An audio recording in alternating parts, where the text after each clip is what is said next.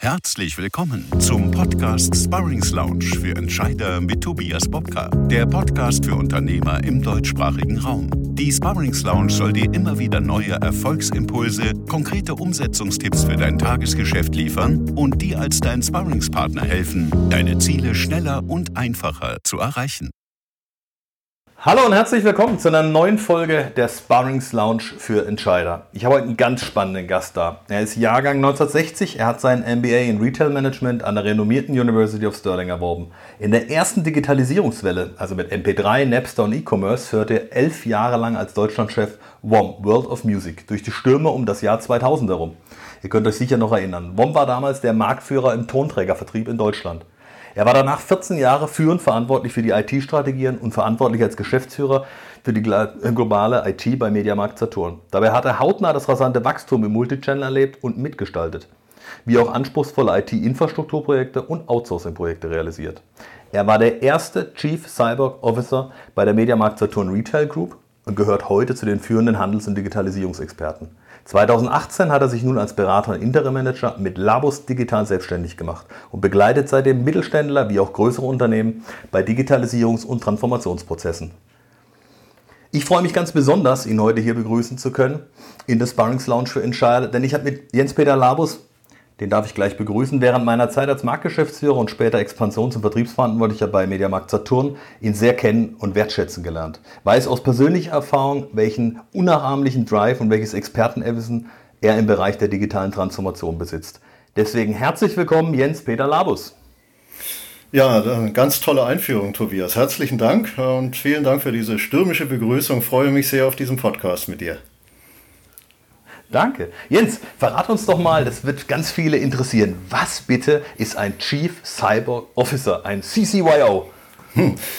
Das passierte so ungefähr vor zwei Jahren, damals bei Media Saturn, ähm, haben wir dann festgestellt, äh, dass man doch verschiedene Themen bei der Digitalisierung, dass man die erklären muss. Ja. Dann gab es so etwas wie Mitarbeiterhausmessen äh, und dann haben wir sehr unterschiedliche mhm. Partner damals eingeladen und unter anderem haben wir jemanden eingeladen, der Chips implantiert. Und äh, der suchte dann jemanden, der das mit sich machen lässt. Und ich bin immer aufgeschlossen für neue Dinge und habe gesagt, mache ich. Habe ich dann zur Überraschung von allen Mitarbeitern auf der Bühne gemacht.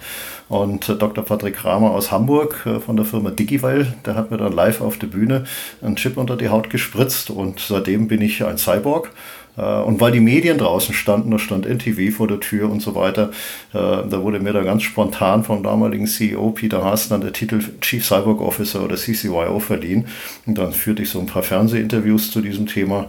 Und äh, das brachte mich dann immer wieder zurück ähm, auf irgendwo eine Bühne in Berlin oder in Hamburg oder in Köln bei Microsoft und so weiter, um mal zu erklären, um was es da geht. Spannend. Und, was für ein Ziel ja. habt ihr denn damit verfolgt damals? Naja, ich, äh, ich erzähle mal so ein bisschen, um was es da geht, ja, äh, bei, bei, diesem, bei ja. diesem Thema Technologie unter der Haut. Ja. Äh, ich denke jetzt, das steht jetzt nicht so im, im, Mittelpunkt von diesem Podcast, aber einfach mal so ein bisschen darüber reflektieren. Ja. Technologie unter der Haut mhm. ist ja nichts ganz Neues. Das gibt es ja schon seit 50 Jahren. Äh, bloß bisher haben wir diese Technologie unter der Haut immer dafür eingesetzt, um wieder zu einem Maß von, sage ich mal, gesellschaftlicher Normalität zurückzukehren. Ich nenne mal so ein Wort wie ein Herzschrittmacher oder die Insulinpumpe. Das ist akzeptiert, ja, dass das im Krankenhaus sozusagen hineinoperiert wird, hm, damit man wieder ein normales Leben führen kann. Und bei den Cyborgs geht es jetzt mhm. aber darüber, dass man sich Technologie unter die Haut setzt, um seine menschlichen Fähigkeiten zu erweitern in einer Art und Weise zu erweitern, das eben nur durch Technologie möglich ist. Und der Grund dafür ist, dass das Technologie mittlerweile so klein geworden ist, dass das geht. Ja, und zum Beispiel die Chips äh, sind so klein geworden, dass man sie eben mittlerweile mit einer Spritze unter die Haut spritzen kann. Das ist vom Prinzip genauso wie eine Grippeimpfung. Und ähm, was ich unter der Haut habe am linken Handgelenk, äh, das ist ein äh, NFC RFID-Chip. Und dann fragen natürlich die Leute, was machst du denn damit? Und dann sage ich nur, damit schließe ich zum Beispiel mein Garagentor auf und zu. Äh, weil da muss ich einfach nur meine Hand auflegen. Ich habe ein Garagentor von Hörmann, äh, kann man hier nennen, sagen wir, in so einem Podcast. Wenn man mhm. da in die Zubehörliste reinschaut, dann sieht man, Von denen gibt es einen fertigen RFID-Reader, der kostet irgendwie um die 100 Euro. Den kann man sich da an seine äh, Garagenwand montieren oder an die Einfahrt montieren. Und typischerweise funktioniert er eben mit so einer Karte, mit so einer Plastikkarte, die wir aus dem Hotel kennen. Aber der ja. funktioniert genauso gut auch, wenn man einfach die, die Information, die da drauf ist auf dieser Plastikkarte, sich auf einen Chip kodiert hat, der eben dann unter der Haut ist. Und der Vorteil ist, ich muss nicht mehr darüber nachdenken, wo mein Schlüssel ist. Das heißt, ob ich mit dem Fahrrad komme oder ob ich vom Joggen komme oder mit dem Rasenmäher um die Ecke fahre, ich weiß, meine Garagentür geht immer auf, weil ich einfach nur meine Hand auflegen muss. Spannend. Gibt es denn noch mehr Eigenschaften, die man da verknüpfen kann oder die du für dich selber vorhast, nochmal mit aufschalten zu lassen? Dinge, ja, da gibt es ganz fantastische Möglichkeiten, ja, aber das ist alles noch etwas, das noch sehr am Anfang ist. Das ist eher so experimentelle Elektronik, nenne ich das mal. Aber da, wo das schon viel weiter mhm. fortgeschritten ist, ähm, ist in Skandinavien, in Stockholm. Ich glaube, das letzte Mal äh, bewusst, äh, wo ich das da gesehen habe, wie weit das sich mittlerweile entwickelt hat, das ist mittlerweile auch schon wieder eineinhalb Jahre her, war ich in Stockholm. Und äh, in Stockholm hatte ich ein bisschen Zeit und bin U-Bahn gefahren. Und äh, bin da runtergefahren in diese U-Bahn und da habe ich festgestellt, die haben in Stockholm das Papier abgeschafft, gibt es nicht mehr. Ähm, das heißt, man kann bezahlen mit Bargeld, obwohl das gibt es in der skandinavischen mhm. Gesellschaft auch so gut wie gar nicht mehr, also mit irgendeiner Kreditkarte.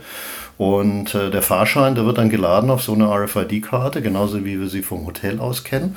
Und die Alternative mhm. ist, äh, man lädt sich das auf den Chip, den man im Handgelenk hat. Und äh, wenn dann ein Fahrkartenkontrolleur kommt, ja, dann hält man eben seine Hand vor, dann liest er eben die Information aus, aus der Hand und äh, dann hat man einen gültigen Fahrschein.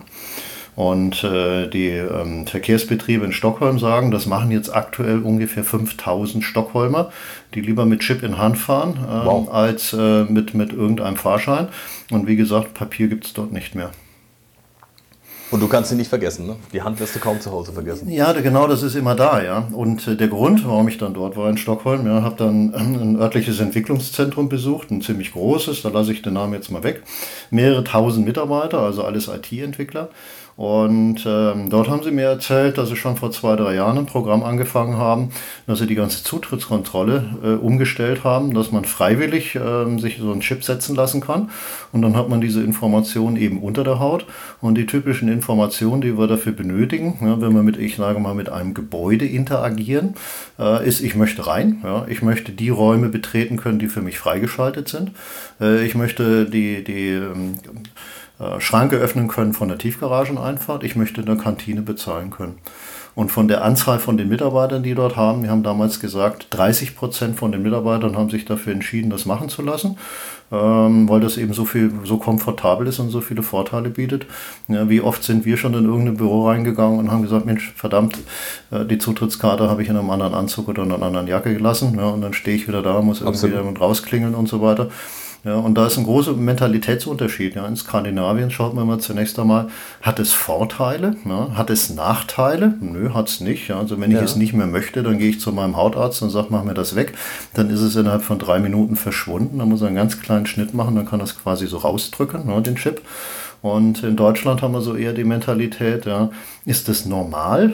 Nee, normal ist es natürlich nicht. Ist es etwas Neues? Ist es natürlich? Nein, natürlich ist es auch nicht, ja, weil natürlicherweise hat ein Mensch eben keine Elektronik unter der Haut. Also lehnen wir es eher mhm. ab. Ja, und das ist äh, diese, diese unterschiedliche Mentalität. In Skandinavien schaut man sehr stark auf die Vorteile und in Deutschland schaut man immer sehr stark auf die Nachteile.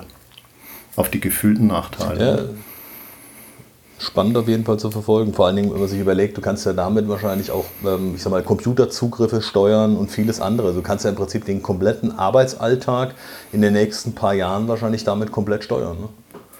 Oh, selbstverständlich, ja. Man, kann das ja einfach mal durchspielen, was man damit noch alles machen könnte. Man muss ja nur mal überlegen, wo man diese RFID-Karten so typischerweise einsetzt. Ja. Also ich möchte doch mal in die, in die Situation kommen, dass wenn ich in ein Hotel komme, äh, die mir ja alle so eine RFID-Karte mittlerweile geben, dass ich sage, ich möchte gar nicht die Plastikkarte. Können Sie denn nicht einfach mir diese Information auf meinen Chip laden? Weil Sie haben doch hier ein Schreibgerät an Ihrem Tisch stehen. Entwickeln Sie das doch einfach so weiter, dass ich meine Hand drauflegen kann. Ne? Da muss ich nicht mehr drüber nachdenken, mhm. wo ist denn jetzt diese Karte? Das wäre der erste Schritt. Der zweite Schritt, jetzt fahre ich von diesem Hotel irgendwo hin. Ich benutze ein öffentliches Verkehrsmittel und ich möchte diesen Fahrschein da drauf haben. Ja, hätte mich für mich einen riesen Vorteil. Ne? Und das dritte, gerade wenn ich an so ein Autoland wie Deutschland denke, Ja, da möchte ich doch dann mal in der Lage sein, zu so einem Premium-Hersteller zu gehen und zu sagen, Mensch, ihr habt ja so tolle Autos ja, und jeder kennt ja dieses Keyless Go-Prinzip, das nicht alle haben, ja, aber doch einige. Ja. Und wenn man mal überlegt, so Zubehörliste, ja, dann wird so etwas, ich sag mal, um die 1000 Euro kosten, ja, dass ich das, dieses Feature habe. Und was ich dafür bekomme, ja, ist ein doch relativ klumpiger Schlüssel, also schlüsselähnlicher Gegenstand, äh, wo ähm, das Markenzeichen von dem Hersteller drauf ist. Da ist eine, eine, Batteriequelle drin, damit er ein Signal aussenden kann und da ist die Information drin, um die es geht. und das kostet 1000 Euro. Und äh, ich sage, das braucht man noch gar nicht, das kann man doch ablösen. Wenn diese Information einfach auf den Chip unter meiner Haut ist und äh, der Hersteller würde jetzt unter der Lenkradverkleidung eine Spule legen und da ist sowieso schon genug Elektronik drin in dem Lenkrad ja, und ich würde meine Hand auf dieses Lenkrad drehen, dann würde dieses Auto zuverlässig erkennen, aha, das ist derjenige, der berechtigt ist, dieses Auto zu fahren und dann kann ich den Startknopf drücken und das Auto setzt sich in Bewegung. Ja, und das wäre ein Vorteil wenn dann jemand, sagen wir mal jetzt Baden-Württemberg, ein Hersteller sagt wie Daimler und sagt, ja, aus Sicherheitsgründen kann das aber nur mit einem Chip von Daimler passieren, so einverstanden, dann lasse ich mir eben auch noch einen Chip von Daimler unter die Haut setzen und wäre damit völlig happy. Absolut spannende Perspektive.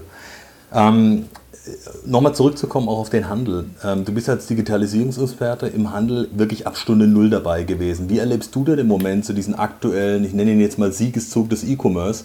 Wie siehst du heute und morgen die Auswirkungen von Amazon, Alibaba und Co. auf den deutschen Einzelhandel eigentlich? Ja, das ist natürlich ein komplexes Thema, Tobias, ja? aber da verbinden sich diese mhm. Welten. Mhm. Ja? Und warum beschäftige ich mich zum Beispiel so etwas mit, ob man einen Chippen unter der Haut tragen kann? Hm, weil es immer um die nächste Welle geht. Ja? Was ist am Horizont? Was kommt hinterher? Und das fing eben an, so um das Jahr, hm, sag ich mal, Ende der 90er Jahre ging das richtig los. Wir müssen immer daran denken, dass Amazon wurde 1994 gegründet. Und äh, so aus meinem Gefühl in Deutschland ging es wirklich los Ende der 90er Jahre. Und ich war mal ein, wurde mhm. mal eingeladen von der Fraunhofer Gesellschaft, immer eine, eine, Institution in Deutschland, auf die man sehr achten sollte. Ähm, und das ja. auch sehr interessant ist, sich damit auseinanderzusetzen, mit welchen aktuellen Technologieentwicklungsthemen äh, die arbeiten. Und da gibt es jede Menge. Ähm, ich wurde mal von denen eingeladen in ein Fünf-Sterne-Hotel in Hamburg und damals saß da so die ganze Creme de la Creme der deutschen Plattenindustrie und der deutschen Plattenläden dort. Äh, also die großen Plattenfirmen, die Geschäftsführer waren alle vertreten, weil Fraunhofer wollte mal eine neue Technologie vorstellen und wo sie glaubten, wo sich das so hinentwickeln könnte. Und die Technologie, die hieß damals MP3, ne, vielleicht dem einen oder anderen bekannt, eine deutsche Erfindung, ja. wurde patentiert von Fraunhofer, wurde eben in Deutschland nicht kommerzialisiert. Die Kommerzialisierung äh, folgte dann in den USA. Und ähm, die haben das damals vorgestellt, ja, und haben dann gesagt, na, vom Prinzip könnte man ja alle Beatles-Platten, äh, äh die es zur damaligen Zeit gab, auf einer handelsüblichen CD unterbringen, also von Download und Streaming und so weiter. Da haben wir damals noch nicht geredet, vielleicht ein bisschen indirekt. Und ähm, die Plattenfirmen, Geschäftsführer, ja, die schauten sich alle gegenseitig an. Ja. Die einen fingen dann so ein bisschen an zu lachen ja, und das ins Lächerliche zu ziehen, so nach dem Motto, ähm, unsere Kunden, die werden immer die Platten in der, in der Hand haben wollen, ja, weil es kommt ja aufs Cover an und die ganze Haptik und das Erlebnis und das Knistern und wie man dieses macht und jenes macht. Und eigentlich waren sie alle unterwegs und sagten, brauchen wir nicht, also brauchen wir nicht. Aus ihrer Perspektive war das ja auch richtig. Weil wir wollen eigentlich den, den Tonträger aufwerten. Wir wollen den eher entwickeln in eine höhere Auflösung. Damals gab es zum Beispiel. War ja so der Geschäftsmodell. Genau, damals gab es so ein Thema wie SACD. Ja. Und die haben dann voll draufgesetzt, ja, wir kombinieren dann Audioträger und einen Videoträger auf der Rückseite. Das wird das neue Format. Und der Stückpreis, der muss auf 50 Mark hochgehen, weil das wäre gerechtfertigt für dieses Kulturgut und so weiter. Und die Auflösung, die Qualität von MP3 ist ja so miserabel, das werden die Kunden nicht akzeptieren. Ja, und äh, das ist genau der Punkt, ja, wenn man, wenn man Geschäftsmodelle betreibt und nur aus seiner eigenen Perspektive draufschaut, wie würde ich es eigentlich ganz gerne haben, dass es sich weiterentwickelt. Und wenn man das Ganze nicht vom Kunden heraus denkt, ja, dann geht das eben mit Ansage richtig gnadenlos schief. Und ähm, ja, aus meiner Erinnerung äh, hat sich damals die Branche innerhalb von 24 Monaten so hoch dramatisch verändert, dass die Plattenläden dann äh, zwei Jahre hintereinander jeweils 25 Prozent ähm, ähm, Umsatz verloren haben. Und dann gab es halt ein paar Mischformate auf dem Markt, vielleicht damals wieder Saturn, ja, die konnten das ausgleichen äh, mit, mit anderen äh, Warengruppen und haben das dann überlebt, diesen Sturm. Und äh, Monokulturgeschäfte, wie zum Beispiel eben ein, ein WOM in Freiburg ja, oder der Waldmann in Freiburg, die sind halt dann alle innerhalb von kurzer Zeit mit fliegenden Fahnen untergegangen. Und letztlich haben wir dann die Marke WOM im Jahr 2003, 2004 ja, schlicht und ergreifend beerdigt. Wahnsinn, ja, aber das zeigt, glaube ich, ganz gut, dass sich gerade dieser Digitalisierungsfortschritt nicht mehr in 15 oder 15 Jahren messen lässt, sondern dass wir heute in vielleicht noch einem Jahr oder sogar nur noch in Monaten denken müssen. Ja, und äh, das, was ich immer nur sagen kann, ja, ist das, was wir über Geschwindigkeit verstehen. Ja, das reicht nicht aus, wenn die Digitalisierung in der eigenen Branche ankommt. Ja. Ähm, diese Effekte laufen dann so schnell, dass man keine Antwort mehr finden kann, wenn man darauf nicht vorbereitet ist. Ja. Und deswegen kann ich eben nur dafür werben, sich intensiv mit der Digitalisierung auseinanderzusetzen. Ja, eine Perspektive ist natürlich von innen nach außen. Wo bin ich digitalisiert? Ja, wo kann ich noch was nachlegen? Aber vor allem von außen nach innen. Ja, wo bin ich angreifbar? Ja, und du hast gerade zum Beispiel in Alibaba erwähnt. Ja.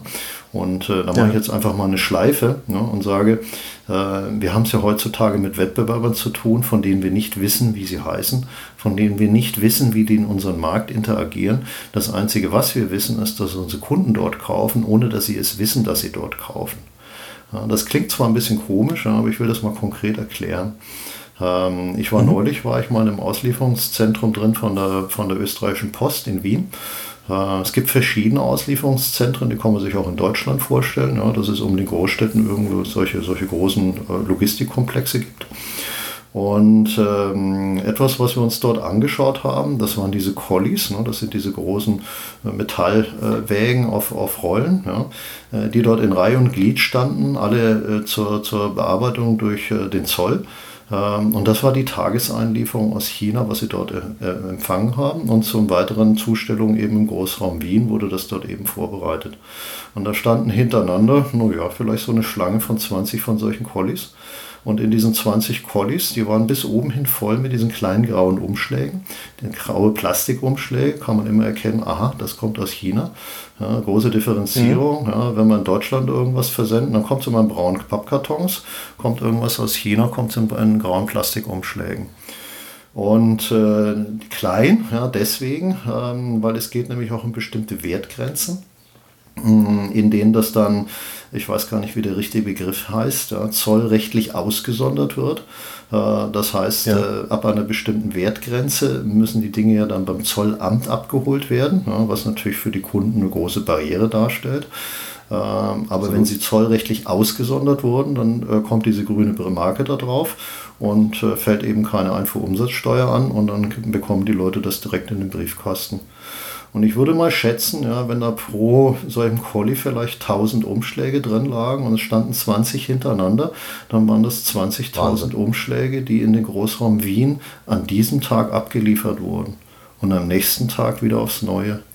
Ja, und das sind alles Dinge, die direkt aus China importiert werden hm, und ähm, über diesen Weg reinkommen. Aber ich kenne keine Kunden, die sagen, diese bestellen direkt bei Alibaba. Äh, und der Grund dafür ist, ähm, dass die Chinesen sehr geschickt sind, wie sie sich in unsere europäischen Ökosysteme einklinken, in unsere digitalen Ökosysteme einklinken und, ähm, sag ich mal, die Fassade zum Beispiel von eBay verwenden. Ne? Und ob ich das bei eBay mache oder ob ich das bei Amazon Marketplace mache, bleiben wir mal bei eBay, das ist dem einen oder anderen vielleicht schon mal passiert, ja, dass er gesagt hat, er irgendwas will irgendwas kaufen und steht da was ein kleiner Betrag, sag ich mal 5 Euro oder vielleicht 20 Euro. Und dann steht unten drunter, mhm. ja, Lieferzeit sind zehn Tage. Und dann sage ich, ja gut, zehn Tage ist in Ordnung. Ja. Und dann steht unten drunter, wird geliefert aus der Volksrepublik China. Und viele Leute lesen das nicht und machen sich auch gar keine Gedanken, wie das eigentlich funktioniert von der Logistik. Sagen, ja, okay, 5 Euro, der Artikel passt. Ja. Und zehn Tage Wartezeit äh, kann ich mir über dem Artikel leisten, bestelle ich, wunderbar, kommt. Und dann kommt der graue Plastikumschlag. Und der blaue Plastikumschlag, wenn ich oben drauf schaue, dann steht da drauf Versandkosten ex Shanghai bis nach, sage ich mal jetzt Freiburg in diesem Falle, 45 Yuan. Ja, und 45 Yuan, äh, das sind, oh, jetzt muss ich überlegen, habe ich das richtig gesagt? Entschuldigung, umgerechnet 45 Cent. Ja, also ich bekomme einen Briefumschlag von Shanghai nach Freiburg für weniger Geld transportiert als von Freiburg nach Freiburg.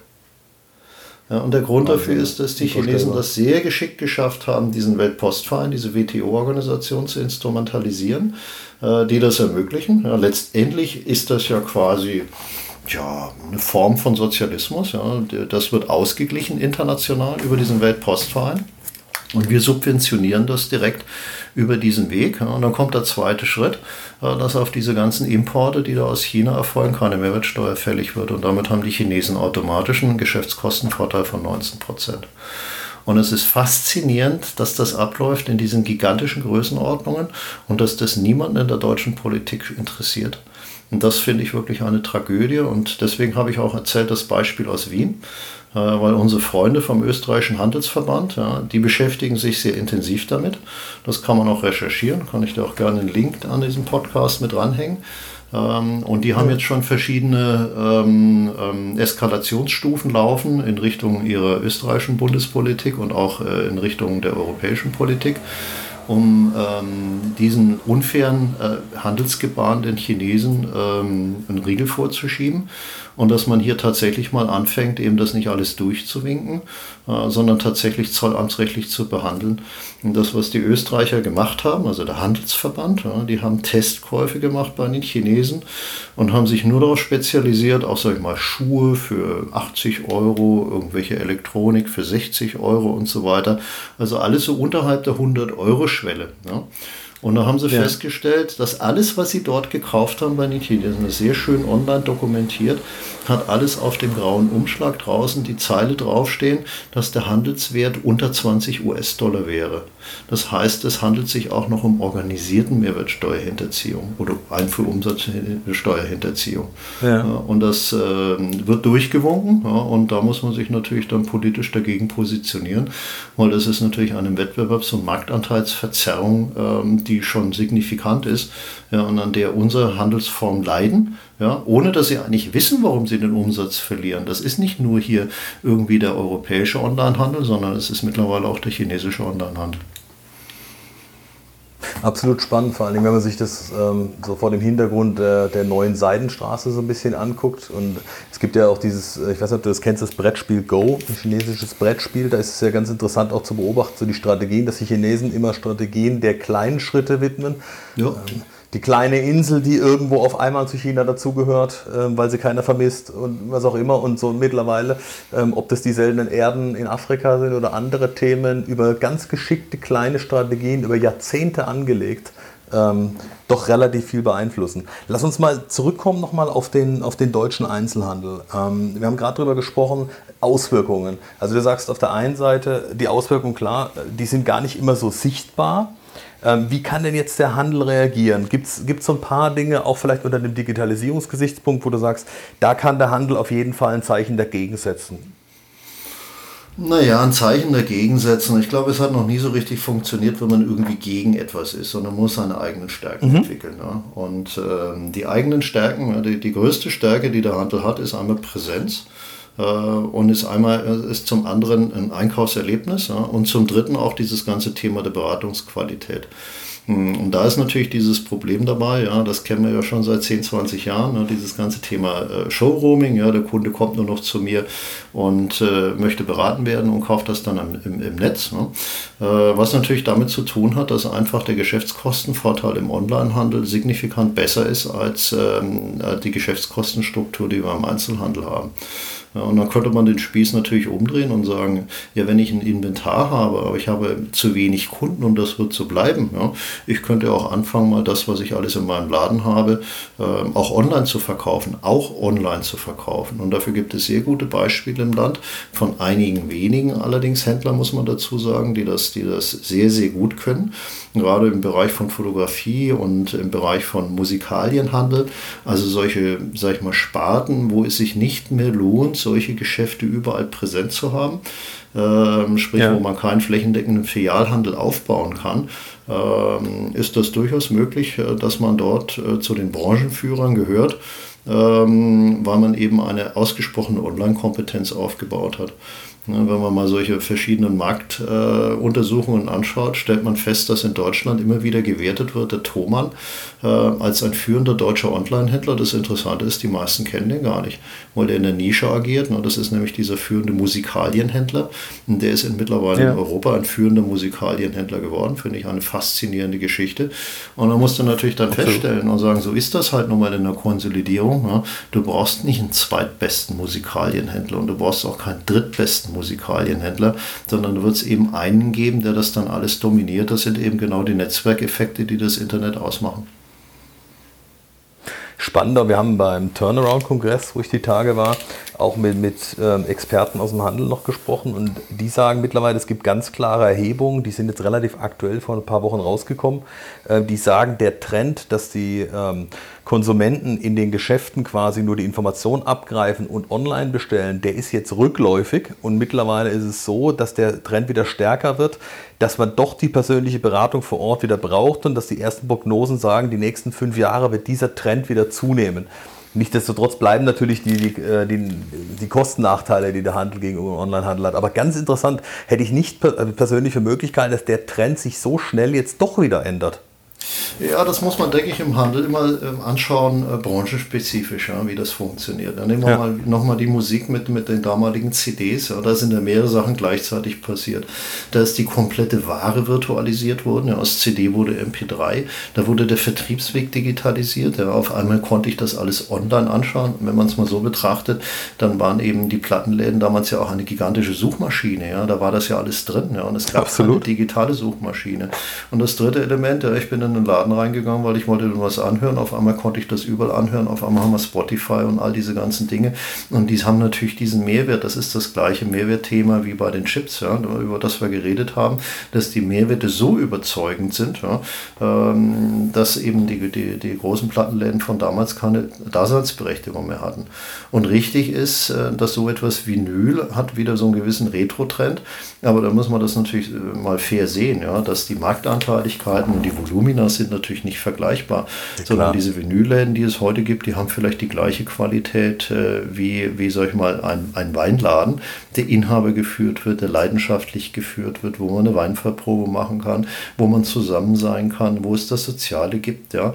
Ähm, und die werden immer ja. eine Lebensberechtigung haben, aber die hohen Volumina, ja, die werden halt beim Aldi oder beim Lidl durchverkauft, weil die genauso gut wissen, wie das Geschäft funktioniert das, was aus dieser Polarisierung herauskommt, ja, ist dazwischen gibt es nichts. Dazwischen ist, ist, ist die große Leere. Und diese große Leere, die wurden halt früher besetzt, ich sag mal, von diesen großen Warenhäusern. Ne? Und wenn man eben versucht, ja. alles für jeden zu sein, dann ist man am Ende nichts für niemanden. Und dementsprechend muss man sich spezialisieren und polarisieren. Man kann nicht in der Mitte positioniert sein, man muss ein eigenes Profil herausarbeiten und sagen, das bin ich.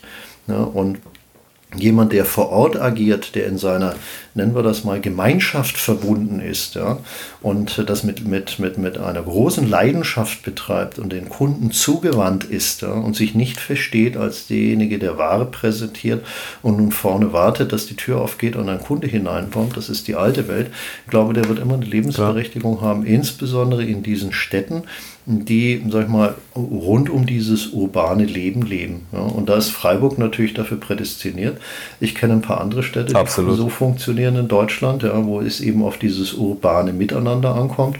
Im Vergleich dazu gibt es natürlich andere Städte, mehr als genug in Deutschland, ja, die, die haben, sagen wir mal, keinen Spirit und keine Seele.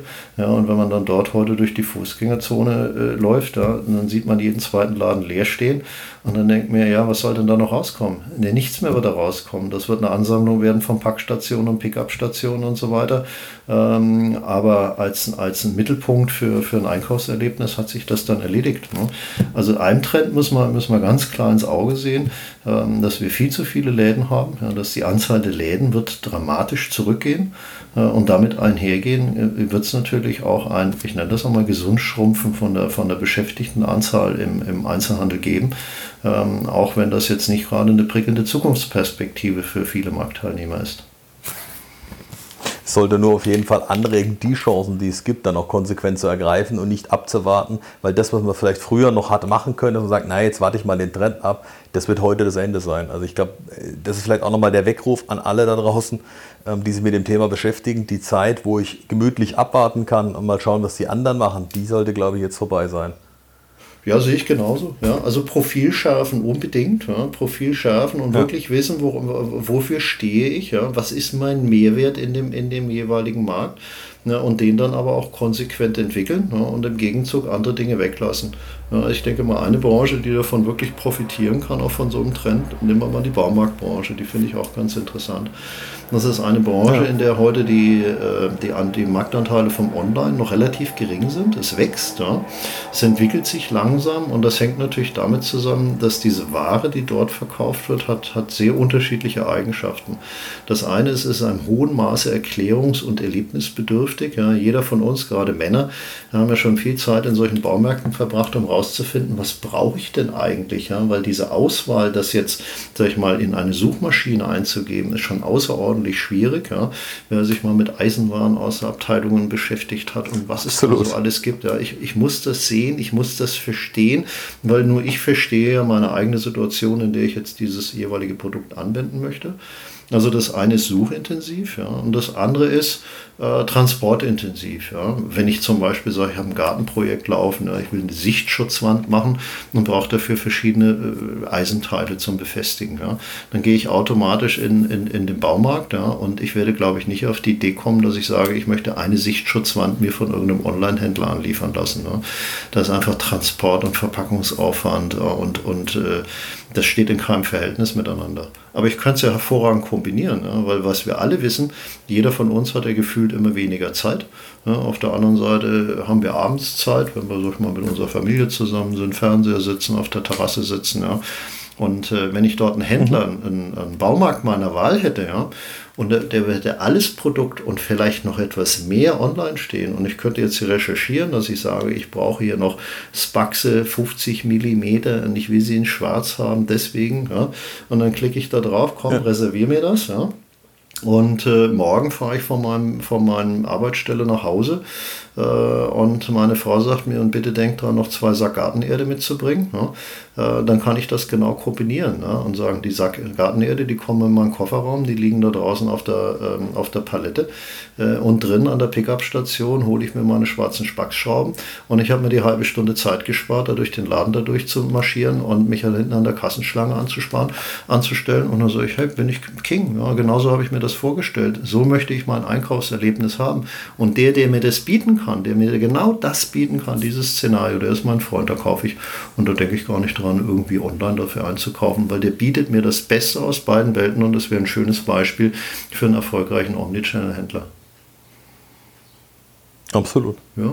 Ähm, jetzt auch ein, ein Aspekt, der mir noch eingefallen ist, ähm, im Zuge von Digitalisierungsgedanken, gerade von Plattformen und digitalen ähm, Ökosystem. Wenn wir die zwei Stichworte mal aufnehmen, also Digitalisierung von Plattformen und digitale Ökosysteme, kannst du für unsere Zuhörer noch mal kurz auf den Punkt bringen, was sich dahinter verbirgt?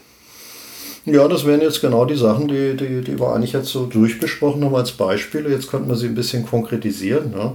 Nehmen wir mal dieses große ja. Ökosystem Alibaba. Ja. Das ist eine sehr große Logistikplattform, die sich da drüben in Asien dreht. Und er sucht sich eben zur Verstärkung von seinen wirtschaftlichen Aktivitäten Schnittstellen in, in äh, die digitalen Bausteine, nennen wir das mal eBay.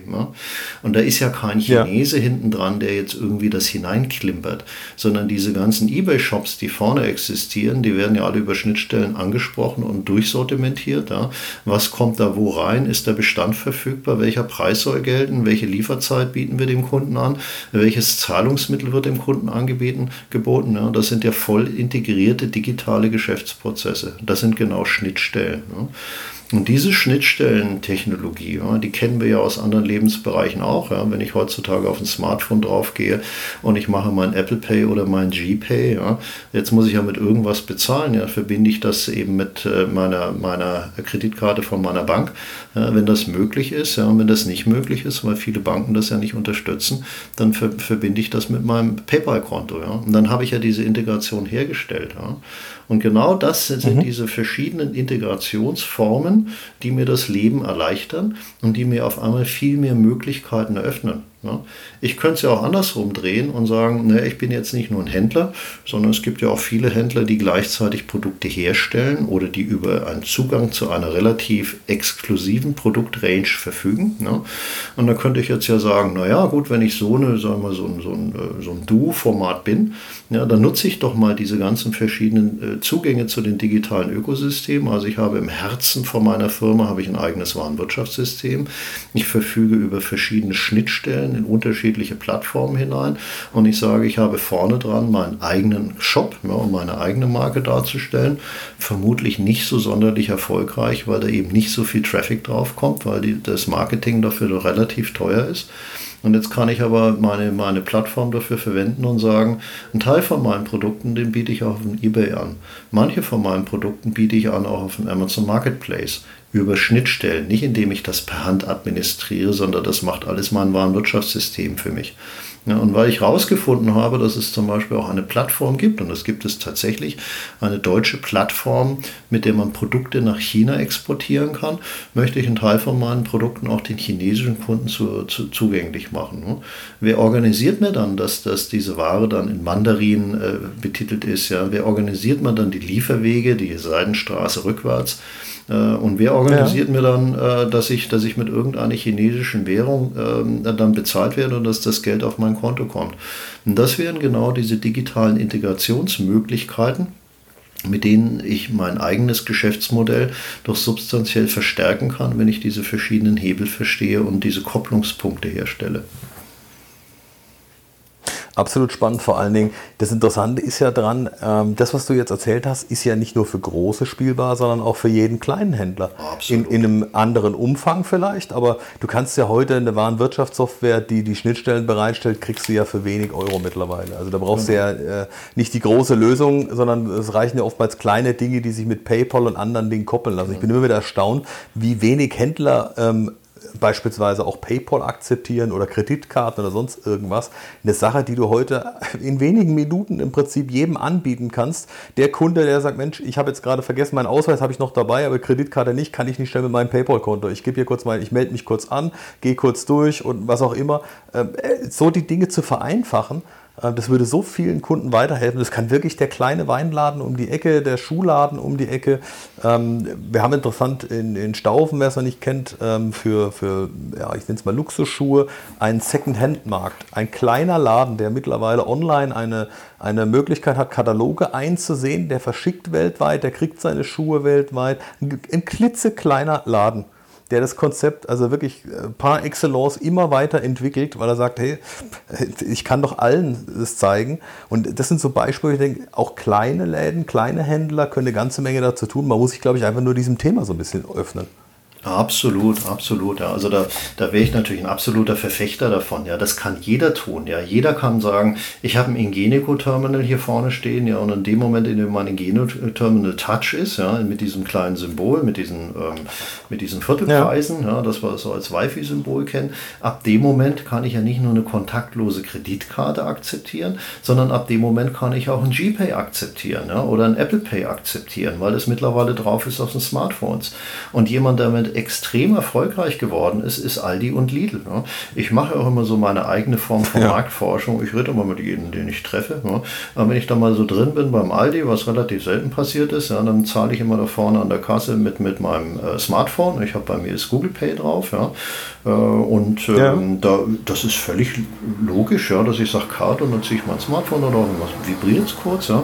Und dann frage ich immer die Kassiererin und sage, passiert das mittlerweile häufig? Und dann schaut sie mich an und dann sage ich, nur interessiert mich einfach einfach, ja doch, das machen mittlerweile doch einige Kunden. Solche, und wer macht das? Ja, vor allem Ältere machen das. Das ich tatsächlich, das ist ja hochinteressant. Ältere Ach, machen das. Ja. Ja, und da merkt man eben, wie sich das verändert. Ja. Und gehen wir nach oben nach Skandinavien, machen wir wieder diesen Ausflug. Ja. In Skandinavien sagt man ja so schön, Bargeldzahlung gibt es eigentlich nur noch für die Touristen. Ja, weil für, für innerhalb von Schweden, innerhalb der Gesellschaft spielt Spargeld tatsächlich überhaupt keine Rolle mehr, sondern alle sind komplett umgewechselt auf, auf die ganzen digitalen Medien, inklusive bitte, ja, Kirchenkollekte und inklusive von, von jemandem, der in der U-Bahn unten eine Obdachlosenzeitung verkauft, alle akzeptieren nur noch ähm, ähm, irgendwelche digitalen Zahlungssysteme. Ja, gerade auch für die Kleinbeträge. Je kleiner der Betrag wird, desto mehr interessant ist das doch.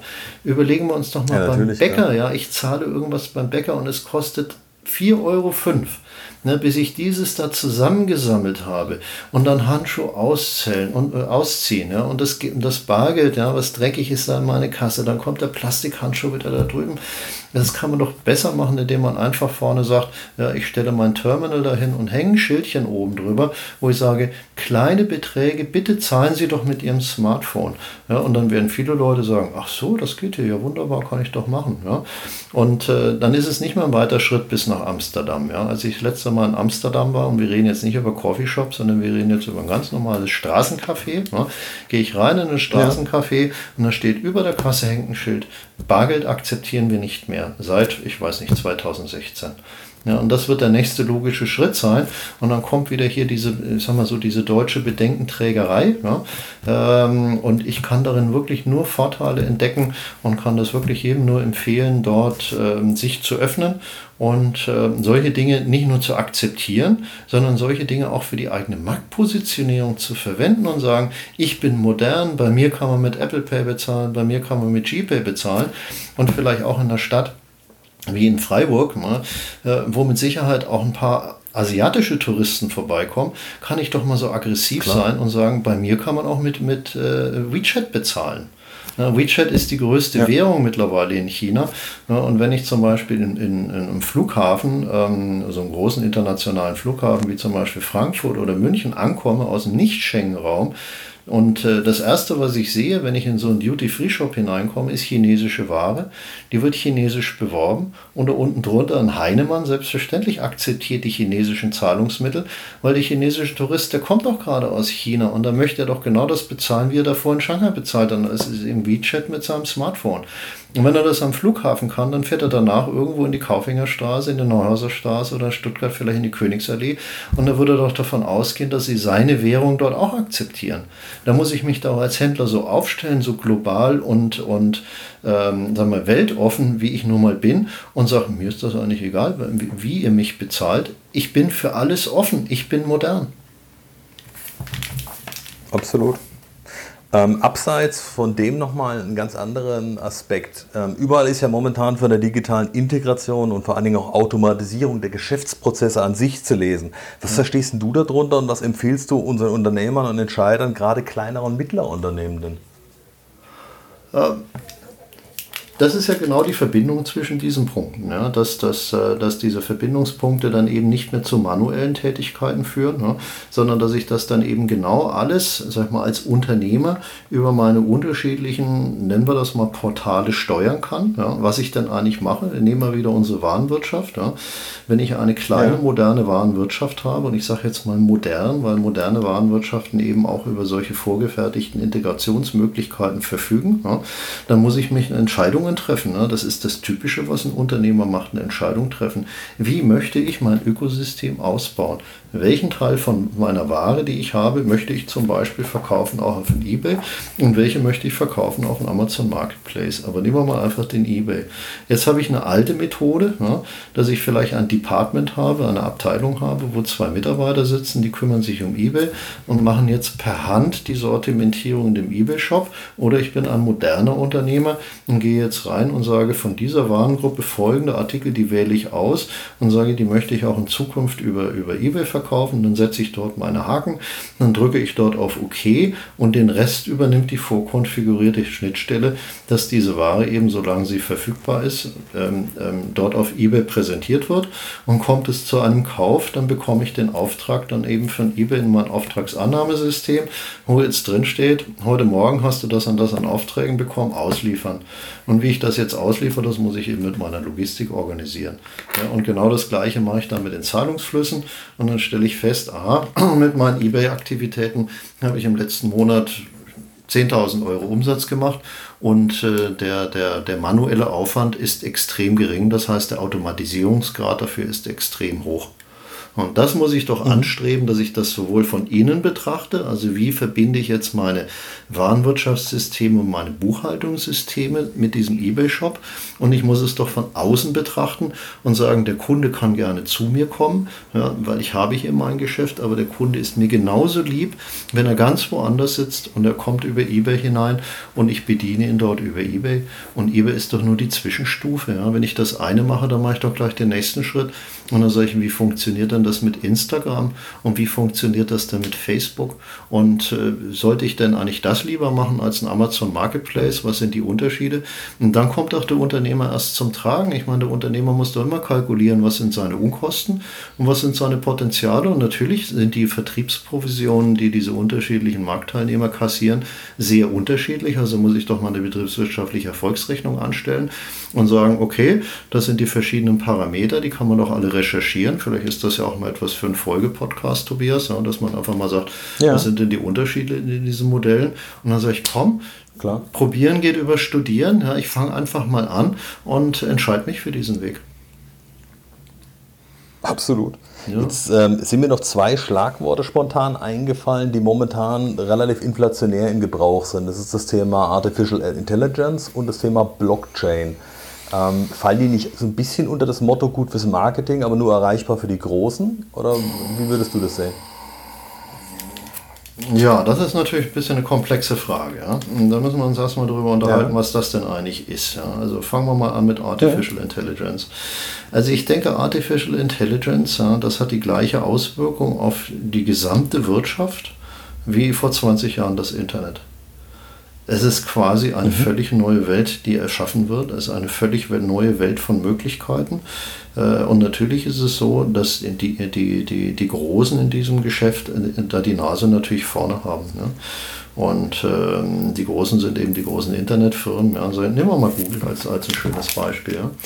Wenn die, sag ich mal, plakativ künstliche Intelligenz machen, dann machen sie Dinge, die sind natürlich für uns nicht erreichbar. Zum Beispiel zu sagen, sie haben einen Algorithmus, den haben sie trainiert, dass er, dass er der, mittlerweile der, der, der Go-Weltmeister geworden ist. Ja. Dafür brauche ich natürlich eine ja, hohe genau. Anzahl von, von Data Scientists und Superexperten, ja, die ausprobieren. Vom Prinzip kann man das vergleichen wie mit einer Formel 1. Dort werden ja auch neue Technologien ausprobiert, die dann zehn Jahre später sich im Serien, im Serienfahrzeug wiederfinden. Ja. Und äh, so ähnlich ist das da auch zu sehen. Ja, Google investiert da sehr hohe Summen von Geld in die Entwicklung von solchen Technologien, die dann nach und nach, sag ich mal, in die Massenmarktplattform, zum Beispiel auf die Android-Plattform reinkommen. Ne? Es gibt aber auch andere mhm. Beispiele von künstlicher Intelligenz, ja, die sind heute schon absolut erreichbar. Und ich sage, die sind heute absolut erreichbar. Ein interessantes Beispiel ist für, für, für jemanden, der in, in seinem so einem Vielländereck wie in Freiburg sitzt, ist, welche Möglichkeiten es mittlerweile gibt in der Übersetzung von Dokumenten. Ne? Und ähm, die, die Übersetzungsalgorithmen haben sich in den letzten fünf Jahren dramatisch nach vorne entwickelt. Das kann jeder mal probieren, der auf dem Bing Translate oder auf dem Google Translate arbeitet. Das gibt es. Oder DeepL. Ja, genau. Das gibt es aber auch in einer professionellen Form. Das gibt es auch äh, durchaus auch äh, für, für Rechtsanwälte erreichbar, für sehr anspruchsvolle Texte. Ne? Und äh, mhm. das gibt es auch in einer solchen Form, dass ich meine internen Dokumente eben nicht auf irgendeinen amerikanischen Server als Massenware landen kann, ne? sondern gibt es Modelle auf dem Markt. Äh, ich, ich, nenne mal die Firma DeepL in Köln, weil die einer der deutschen Marktführer ja. sind in dieser, in dieser Dimension. Ne? Einfach nur mal, dass wir einen Namen mal aus Deutschland erwähnt haben. Wo ich Absolut. mein Dokument hineinladen kann ähm, und äh, der liefert mir halt sofort eine, eine hochqualitative Übersetzung zurück, ja, wo man jetzt darüber diskutieren kann, dass die vielleicht noch nicht ganz so gut ist wie von einem Fachübersetzer. Das wird sich aber in den nächsten fünf Jahren verändern. Ja, und ein Beispiel, wie man das zum Beispiel einsetzen kann in einer Rechtsanwaltskanzlei, das hat mir neulich jemand erzählt, der im internationalen Umfeld tätig ist, sagte, er hat damit immer eine große Herausforderung, wenn er Schriftsätze bekommt, umfangreiche Schriftsätze, die kommen aus Frankreich, die kommen aus Italien, die kommen aus den USA. Ne? Also er ist äh, mhm. Syndikus-Rechtsanwalt in einem großen deutschen Unternehmen. Ne? Und äh, der klassische Weg ist, dass er dann diesen hineinkommenden Schriftsatz äh, einer assoziierten, spezialisierten Kanzlei gibt dort an dem Standort, die ihm jetzt sagen, was steht denn da eigentlich drin, wie kritisch ist das, wie könnte die Abwehrstrategie sein. Häufig geht es ja auch um Fristen und so weiter. Ne? Und man muss erstmal einschätzen genau. können, wie das eigentlich ist. Und er macht das jetzt mittlerweile so, dass er diese hineinkommenden Schriftsätze, sind ja häufig PDF-Dokumente, ja, dass er die auf eine von ja. diesen hochspezialisierten Portalen drauflegt. Dann bekommt er sofort ähm, die, die, die Übersetzung zurück und kann sich selber eine Meinung dazu bilden in seiner eigenen Sprache. Wie kritisch ist das denn? Und jetzt kann er den echten Schritt einle äh, einleiten. Ja. Ob er dann sagt, okay, wir müssen in den Widerspruch gehen oder, oder, oder. Oder er gibt es dann äh, einen, einen Fachanwalt, der eben sagen kann, das musst du jetzt wie folgt bearbeiten. Geht auch genau in die andere Richtung, ja, dass jemand, der, der Texte schreiben muss, die in unterschiedlichen Ländern in Einsatz kommen soll, ja, dass man die doch mittlerweile äh, sehr schnell fachlich äh, sehr hochwertig übersetzen kann. Das wäre mal das eine Beispiel, was heute Intelligenz, künstliche Intelligenz leisten kann. Das andere, was die wenigsten Leute wissen, ist, dass künstliche Intelligenz mittlerweile in der Lage ist, anspruchsvolle Texte selbst zu schreiben. Und äh, da will ich mal ein Beispiel geben. Äh, das Deutsche Reisebüro, das ist ja ganz gut bekannt, ne? DER. Ähm, und äh, ja. wenn man dort auf die Webseite draufschaut ja, und man sieht mal diese ganzen Hotelbeschreibungen, die da draufstehen, diese ganzen Beschreibungen der Hotels und der touristischen Angebote, die sind alle von einer Maschine geschrieben. Das ist alles deutsche Sprache. Das ist alles außerordentlich gut. Ja, und äh, vielleicht kann das trainierte Auge dann mal an der einen oder anderen Stelle feststellen, das klingt aber ein bisschen holprig. Das ist darauf zurückzuführen, ja. dass das ein Computer eben schreibt und nicht ein Mensch. Ja, und äh, das Interessante ist, wie das funktioniert technisch. Ja. Also man geht zum Beispiel her und hat äh, sein, sein Produkt beschrieben. Ja, und jetzt mal aufpassen, wie schnell das übertragbar ist auf jede Branche. Wenn ich mein Produkt in der Lage bin zu beschreiben, die verschiedenen Attribute, ja, äh, dann gehe ich in ja. den nächsten Schritt hinein und sage, an wen möchte ich mich denn eigentlich wenden? Ja, wer ist denn meine Zielgruppe?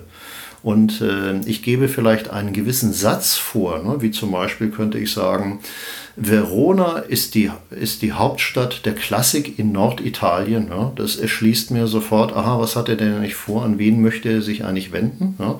Und wenn ich jetzt sage, ja. meine Hotels in Verona sind, sind wie folgt beschaffen, sie haben einen Pool, sie haben ein Restaurant, sie haben einen Frühstücksraum und, und sie haben kostenloses Wi-Fi, dann kann tatsächlich aus diesen beiden Kombinationen die künstliche Intelligenz sagen, gib mir mal zu diesem Zusammenhang einen Text von 300 Wörtern, dann mache ich Klick, dann kommt der Text.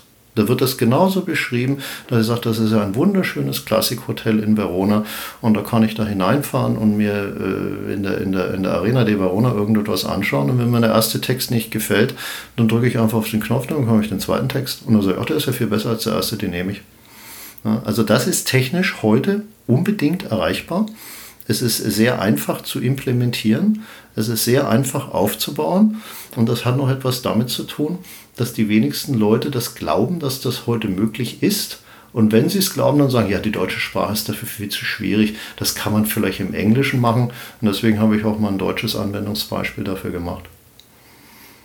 Ja, also ich hätte mal zwei ja. konkrete Beispiele, die in vielen deutschen Unternehmen bereits einen sehr großen Vorteil bringen könnten, wenn ich sagen könnte, ich bin ein Unternehmen, in dem habe ich, habe ich viel mit Übersetzungen zu tun absolut marktreif. Da kann ich mich genau entfalten. Zweites, ich habe es wiederholt damit zu tun, dass ich immer wieder anspruchsvolle Texte schreiben muss. Die kosten mich viel Zeit, die kosten mich viel Geld. Das kann ich automatisieren, das kann bereits heute künstliche Intelligenz leisten. Absolut spannend. Ja. Ja. Ähm, wir können gerne auch, wenn du den einen oder anderen interessanten Link hast, den später im Podcast, ähm, gerade bei der Veröffentlichung über Facebook und Co. einfach noch mit einfügen. Da können sich Interessierte auch noch so ein, so ein paar Inputs holen. Was ganz spannend ist vor allen Dingen, ähm, immer wieder zu sehen, dass es wirklich schon greifbar da ist. Also für jedes, auch für kleine Unternehmen da ähm, und im Prinzip nur noch genutzt werden muss. Ähm, jetzt äh, haben wir ja ganz viel darüber gehört schon. Was glaubst du denn, was aus deiner Sicht heute noch in-house im Unternehmen zu stemmen ist und wo sollte heute externer Expertenrat geholt werden, also Unterstützung von außen sinnvoll? Oh, ja, das ist natürlich ein schwieriges Thema, weil da gibt es natürlich keine einheitliche Linie. Ne? Aber ich sag mal, dass heute, ja. wenn mal das ganze Thema IT eine Kernkompetenz ist, ist klar. Ja? Und äh, ja. sehr kleine Unternehmen äh, werden sich davon jemand dann lokal haben, der, der sie dabei unterstützt. Ja. Aber es kommt natürlich darauf an, dass man seine eigenen Geschäftsprozesse vollständig versteht. Also es steht und fällt alles mit einem Grundverständnis von Architektur. Vom Prinzip ist das ja sowas wie eine Blaupause. Ja. Ich baue ja auch kein Haus ohne eine Werksplanung zu haben. Ich fahre ja nicht los in den. Baumarkt und sage, brauchen wir ein bisschen Mörtel und ein paar Steine und dann wird es schon irgendwie losgehen. Also das wird schief gehen mit Ansage und genauso würde das auch bei IT passieren. Also ich brauche eine Grundlage und sagen, welches sind eigentlich meine Systeme, wo sind meine Daten, ja? wie ist das alles miteinander verbunden und wie könnte ich jetzt das ausbauen. Vom Prinzip wie ein Haus. Ja? Willst du einen Wintergarten dran ja. bauen oder eine Garage dran bauen? Ja? Soll da vorne ein Zaun hin oder ein Carport? Muss da eine Beleuchtung oder soll warmes Wasser kommen? Willst du eine Solaranlage haben oder, oder, oder? Also dieses Grundverständnis über meinen IT-Bestand, was habe ich? Und was möchte ich mich haben? Das muss ich im Haus haben. Und wenn ich das nicht selber leisten mhm. kann als Unternehmer, dann muss ich jemanden haben, der mir genau das macht. Ja, idealerweise natürlich ein Mitarbeiter von mir. Und wenn ich sage, den kann ich mir nicht leisten, den habe ich nicht, dann sollte ich genau mit diesem Aspekt mir einen Fachmann im Markt holen, der mich dabei unterstützt, ähm, damit ich das mal aufbauen kann, mein Modell. Weil nur wenn ich mein eigenes Modell verstehe, nur dann kann ich ja sagen, wie soll es denn in Zukunft aussehen? Wie möchte ich es denn umbauen? Wie möchte ich es denn erweitern? Und äh, genau dazu kommt dann, was möchte ich erweitern? Ne? Wäre dann genau dieses Thema, ich habe eine Anforderung und dann muss irgendjemand etwas, früher haben wir mal gesagt, oder heute sagen wir es auch noch, implementieren. Ja, oder ich sage, nee, das ist mir nicht viel zu aufwendig, ja. sondern ich hole mir eine Cloud-Lösung. Ja, Cloud-Lösungen gibt es mittlerweile für alles und jeden im Markt. Ja, und diese Dinge, die kann ich natürlich jetzt genau integrieren und hineinkoppeln, so wie ich das vorhin beschrieben habe, dass ich eben einen sehr hohen Automatisierungsgrad habe. Ne? Ich bringe mal ein einfaches Beispiel für einen kleinen Unternehmer. Ich kann natürlich hergehen und sagen, ich mache meine Umsatzsteuervoranmeldung, indem ich meinem Steuerberater jeden Monat so und so viel 100 Euro gebe.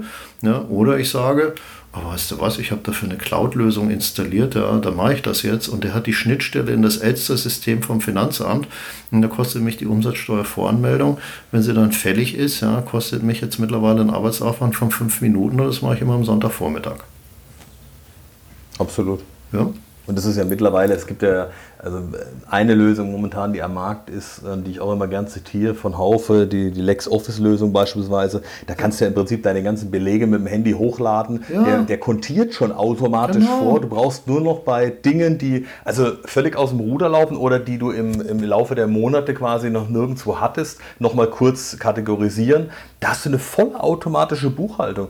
Ähm, das, auch das ist interessant. Vor zwei Jahren wärst du dafür noch verprügelt worden, nach dem Motto, ja. das kann es nie geben. Da haben Steuerberater noch alle erzählt. Also es ist unmöglich, es wird immer das brauchen. Und heute hörst du die gleichen Steuerberater, die sagen, ja, so langsam nehmen wir auch wahr, dass unser Geschäftsmodell sich drastisch verändern wird, ja. dass diese klassische Buchhaltung, wie wir sie heute haben, bereits in zwei, drei Jahren so nicht mehr existieren wird. Und nicht in 20 Jahren, wirklich Perfekt. in zwei, drei Jahren schon nicht mehr da ist perfektes Beispiel. Und jetzt hast du genau ein Beispiel dafür für so eine Planung. Ja? Und jetzt sagst du, aber ich habe heute Systeme im Haus, die können das gar nicht leisten. Ja? Und dann sage ich, naja gut, dann müssen wir das halt einmal modernisieren. Das ist übrigens die Aufgabe von einem Unternehmer, es besser zu machen. Ja? Und wenn wir ein Wort in den Mund nehmen, ja, das in Deutschland so ein bisschen verpönt ist, ja, dann sage ich mal ganz bewusst das Wort rationalisieren. Das ist rationalisieren. Und rationalisieren ist nicht böse. Rationalisieren ist nicht die Vernichtung von Arbeitsplätzen sondern Rationalisierung bedeutet, mache es vernünftig. Ja, und vernünftig machen, dass wir erkennen, welche Möglichkeiten haben wir denn heute. Und dann bauen wir das zusammen und verändern unser Geschäftsmodell, wie wir als Unternehmer agieren. Das ist eine völlig normale Entwicklung. Ich kann natürlich auch den Kopf in den Sand stecken, dann komme ich nirgendwo an. Definitiv. Das ist der Weg, der zu gar nichts führt. Ja, perfektes Beispiel. Ja, sagst du, machst du so eine, so eine Lösung von Haufe. Ja, ich möchte meine Finanzbuchhaltung erneuern. Ja, natürlich habe ich dann einmaligen Aufwand, meine ganzen Daten zu migrieren. Und das ist sicher mit viel Arbeit und Plackerei verbunden. Und dann sage ich, mache meine Warenwirtschaftssysteme modern und ich nehme meine moderne Cloud-Lösung. Da können wir auch ein paar Links anhängen, was dort geht. Und jetzt habe ich das Herzstück von jedem Händler. Ein Warenwirtschaftssystem und ein, und ein Finanzbuchhaltungssystem. Und wenn ich diese Sachen jetzt sauber zusammenstecke und ich erweitere sie jetzt um weitere Komponenten, ja, ob das jetzt hier ein chinesisches Zahlungsmittel ist oder ob das die Anbindung von einem eBay-Shop ist, dann habe ich schon mein erstes digitales Ökosystem zusammengebaut und kann jetzt nach vorne skalieren und kann sagen, skalieren bedeutet ja, ich kann, ich kann wachsen ohne dass ich für mein Wachstum immer die gleiche Anzahl von internen, nennen wir das mal, Ressourcen aufbauen müssen. Ne? Und das finde ich einen sehr interessanten ja. Punkt mit dieser, mit dieser Skalierung. Ne? Weil wenn ich mal einen Hotelbetreiber nehme, ja, ich sage mal, ich habe mal heute ein Hotel und ich möchte meinen Umsatz verdoppeln und alle anderen Parameter bleiben gleich, bedeutet das, ich muss mich, habe mich gerade dafür entschieden, in ein, in ein neues Hotel zu investieren. Ja, dass das natürlich mhm. drei Jahre dauert, bis das steht und ob das wirtschaftlich sich rechnet, das wissen wir alles nicht. Ja. Die ganzen digitalen Möglichkeiten funktionieren alle anders. Ich kann durchaus erreichen, dass ich innerhalb von drei Jahren, wenn ich es richtig mache, meinen Umsatz verdoppel, ohne dass ich eben die gleiche Summe in mein Unternehmen nochmal neu investiert habe, sondern einfach indem ich skaliere, das heißt neue Umsätze hineinbekomme ohne dass ich permanent neue Mitarbeiter aufbauen muss, natürlich ab und zu mal in, in, in einer kleineren Menge, damit ich ähm, eben einen, einen höheren Produktivitätsgrad in meinem Unternehmen erreichen kann. Vor allen Dingen da spannend, das ist ja genau das Thema unserer, unserer Zuhörer auch, ähm, die immer wieder auch feststellen, also es geht ja gar nicht darum, ähm, keine Leute einzustellen, sondern es geht vor allen Dingen darum, du findest die Leute mit der Spezialisierung, wie du sie brauchst, oftmals nicht. Das heißt, du bist ja gezwungen zu digitalisieren, also dass du kannst anders überhaupt nicht mehr die Skaleneffekte erreichen. Ja. Also du hast gar keine Chance. Selbst wenn du es anders machen wolltest, du wirst die Leute gar nicht finden dafür. Ja. Ja, das ist, das ist natürlich, das ist natürlich ein Problem, das ist eine Herausforderung, hast du absolut recht. Ja.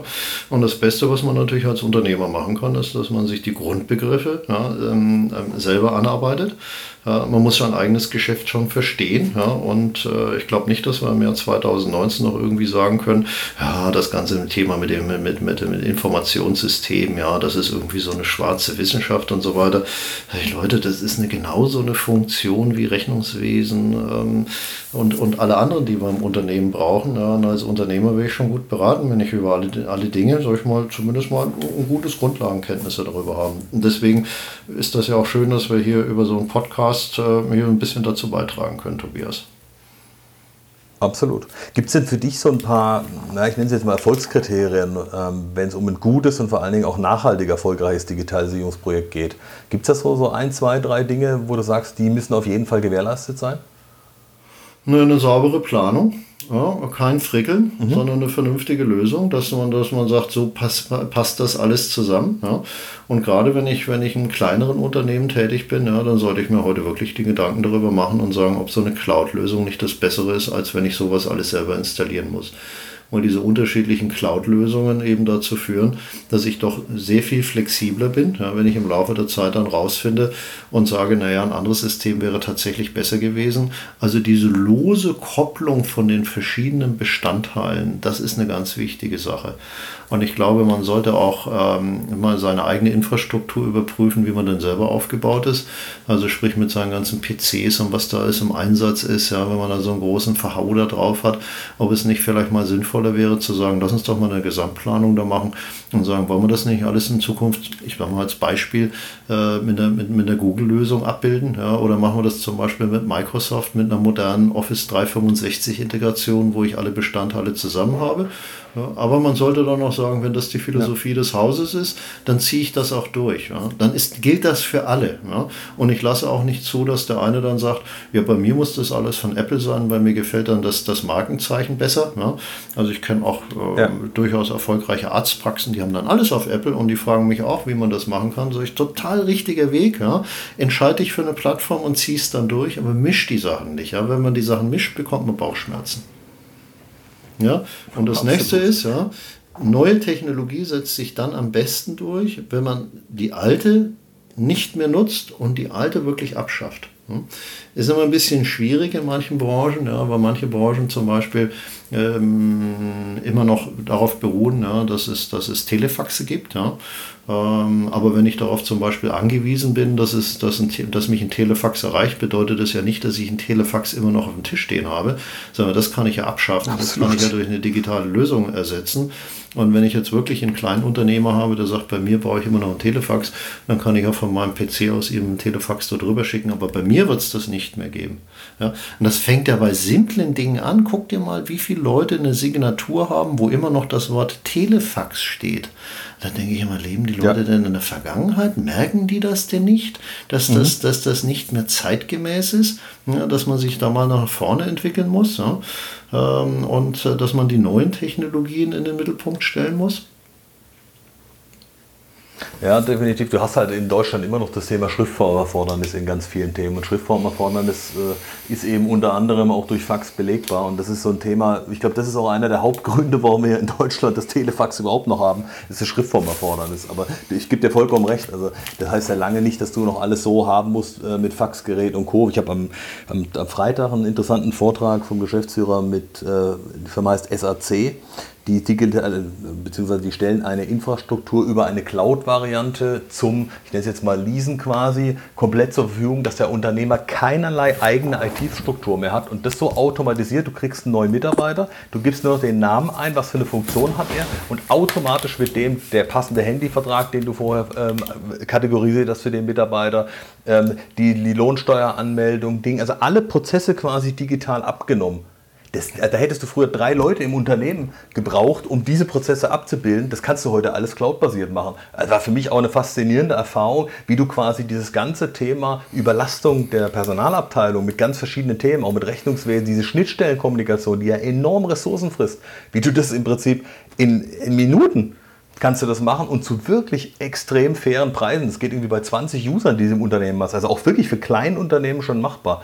Ähm, also ich glaube, da, da, hast du einen ganz wichtigen Punkt angesprochen. Ähm, wer sich damit beschäftigen will, der wird auch Wege und Mittel finden, das umzusetzen. Aber ich muss mich halt da öffnen und verstehen, dass die Welt, wie sie die letzten fünf bis zehn Jahre existiert hat, ähm, gerade im Unternehmensbereich ähm, so, so nicht mehr existieren wird und dass ich mich da halt den Themen auch widmen muss und es nicht abwarten kann, dass irgendein anderer sie für mich löst. Also ganz, ganz toll, ähm, was du da jetzt auch nochmal zu beigetragen ja. hast.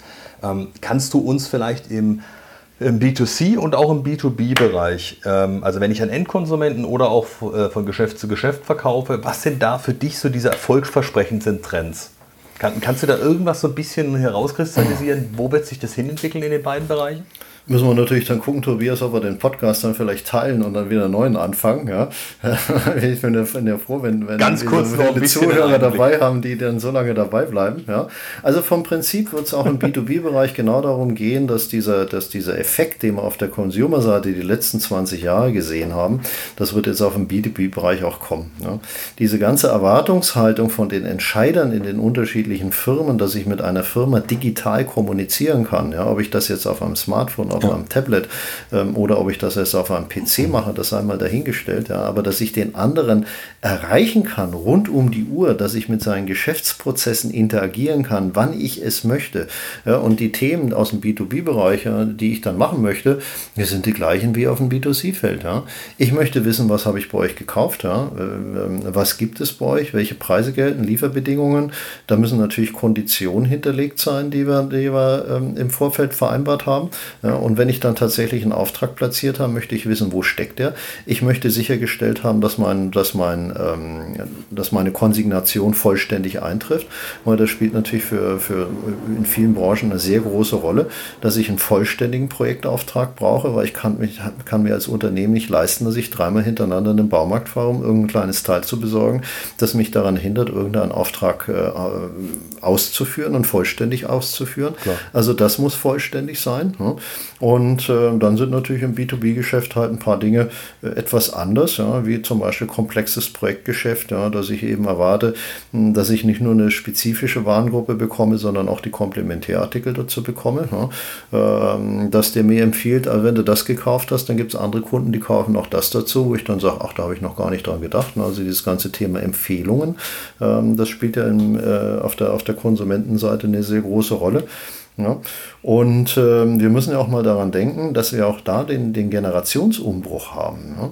Dass ja viele Leute, Total. die jetzt heute im Vertrieb in irgendeiner Firma arbeiten, sag ich mal, die sind dann vielleicht 35, 40, und die haben es auf der anderen Seite mit Kunden zu tun, die sind jetzt 35, 40 und die haben schlicht und ergreifend die Erwartungshaltung, dass sie dort genauso arbeiten können, wie sie das privat auch gewohnt sind ob sie da mit, mit eBay oder mit wem auch immer arbeiten, ja, ähm, dass es eben dort äh, moderne digitale Möglichkeiten gibt. Aber im B2B-Bereich, glaube ich, spielt dieses Thema menschliche Beziehung immer noch eine sehr große Rolle und wird es auch weiterhin spielen, dass ich gegebenenfalls halt jemanden anrufen kann zu einer normalen Geschäftszeit, dass er mal, pass mal auf, über den Auftrag müssen wir nochmal drüber reden weil da brauche ich eine besondere Bedingung von euch, weil, weil, weil. Das heißt, ich muss im B2B-Bereich eine persönliche Erreichbarkeit haben und ich muss eine etwas größere Flexibilität haben als auf, äh, in, auf den Massenmarktplattformen. Absolut. Ja. Wenn sich unsere Zuhörer jetzt zu den Themen so ein bisschen tiefer und weitergehend informieren wollen, Hast du uns vielleicht im Anschluss ähm, an das Interview so ein paar Geheimtipps, die du uns in der Liste zusammenstellen könntest? Ähm, drei, vier, fünf Links, wo du sagst, Mensch, da kann man sich vielleicht so ein bisschen schlau machen zum Thema Digitalisierung, vielleicht auch ähm, für mittelständische Unternehmen. Ähm, vielleicht kannst du auch kurz Kontaktdaten von dir noch hinterlegen, die würden wir dann auch zur Verfügung stellen, ähm, damit die Leute sich einfach so ein bisschen vertraut machen können mit den Themen und bei Rückfragen vielleicht auch gleich bei dir mal anklopfen können ähm, ja, sehr gerne. Ja, also das kann ich gerne machen. Ja. Äh, gerade zu, zu diesen Super. verschiedenen Lösungen, die ich jetzt erwähnt habe. Ja, ich meine, wir sind ja unter uns. Ja, wir sind alle Unternehmer. Ja, also da darf man auch mal ein paar Namen nennen. Ja. Und äh, da schicke ich mal so eine Linkliste, die kannst du mit dranhängen. Dann schicke ich meine Kontaktdaten mit dran. Ja. Und äh, wenn jemand mal ein Interesse hat an einem direkten Gespräch, äh, kann er mich einfach mal direkt anrufen. Ja, und äh, ich habe unterschiedliche Beratungsprojekte laufen im, im Umfeld ähm, Handel natürlich. Das ist natürlich meine Kernkompetenz. Aber mittlerweile auch im, im Bereich von B2B und B2B-Vertrieb. Ja, weil dort kam es eben genau zu dieser Zusammenarbeit äh, dass dort ein Vertriebsvorstand gesagt hat, das Gleiche, was wir im Consumerfeld gesehen haben, das passiert eben mittlerweile auch in der Industrie, gerade wenn es um den globalen und internationalen Bereich geht. Ja, das sind jetzt im Moment so meine großen ähm, Schwerpunkte. Aber stelle ich dir gerne zur Verfügung und ich sage vielen herzlichen Dank äh, auch für diese tolle Idee für einen Podcast. Man merkt auch, wenn man sich einmal so reingeredet hat, das ist ja so hochinteressant, ja, ja. dass man eigentlich sagen kann, Mensch, machen wir, mal, machen wir mal irgendwo einen Cut und dann haben wir eigentlich gleich das nächste Thema und dann mache ich gerne mit dir einen weiteren Podcast. Vielleicht gibt es auch ein paar Themen, Super. die aus der Zuhörerschaft von Interesse sind, dass wir mal darüber reden. Definitiv. Ähm, wenn ihr da draußen ähm, jetzt bereit seid, euch und euer Unternehmen weiterzuentwickeln und noch mehr Input gebrauchen könnt, dann abonniert doch ganz einfach unseren Podcast, die Sparrings Lounge für Entscheider. Schenkt unserer Facebook-Seite ein kurzes Like oder guckt auch auf Instagram vorbei. Und wenn ihr monatlich als Erster immer wissen wollt, welche Podcasts wieder aktuell da sind, welche Kolumnen zum Beispiel mit ganz konkreten Umsetzungstipps ähm, ihr haben wollt, dann meldet euch doch einfach an für unseren Newsletter für Entscheider. Den findet ihr auf unserer Homepage. Also Attacke auf jeden Fall. Fall. Macht was draus aus diesen Informationen. Und äh, wie gesagt, lieber Jens, ich danke dir ganz herzlich für das Interview. War extrem spannend und kurzweilig und ich glaube, es wurde so viel Input jetzt rausgegeben. Da kann man auf jeden Fall eine ganze Menge mit anfangen und den heutigen Tag damit verbringen und nutzen. Und ich wünsche dir auf jeden Fall noch einen ganz, ganz schönen Sonntag. Und äh, ja, wir hören uns auf jeden Fall bald wieder. Ja, super. Vielen, vielen Dank und bis zum nächsten Mal, Tobias. Und vielen Dank auch nicht alle Zuhörer. Bis dann. Ja, tschüss. Super. Tschüss.